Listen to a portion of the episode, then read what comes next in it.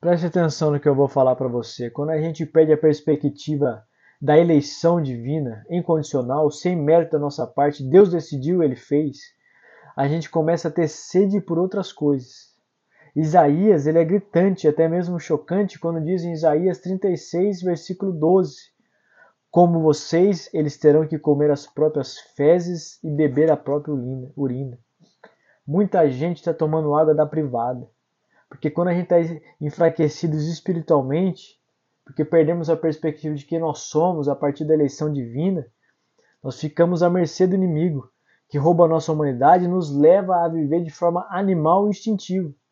O texto de Isaías ele fala sobre uma alimentação exótica, ingerida por aqueles que vivem a vida cristã como fachada, ou seja, uma vida dupla, eles parecem santos, mas são imorais na mente. Comer e beber esse lixo torna-nos natural. Quando os olhos perdem o brilho da alegria, da salvação, a gente vive de instinto.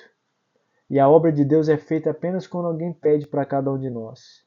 E não pela consciência de gratidão. A gente faz porque a gente ganha para isso, faz porque alguém pediu, mas a gente não tem vontade nisso porque perdemos a perspectiva que nós fomos eleitos.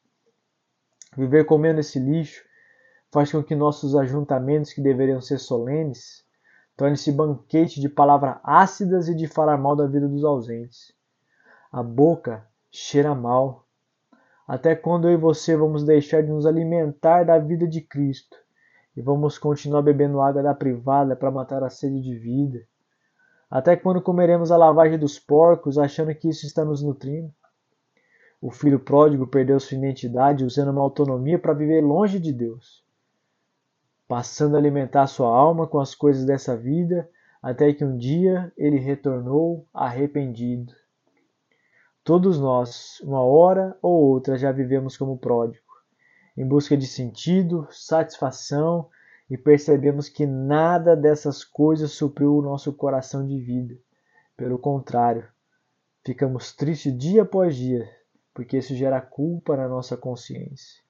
Seja como for, Lembre-se, quando você sabe quem é em Cristo, a popularidade, a rejeição e o fracasso não são mais importantes, disse Tim Keller. Você é um eleito antes da eternidade.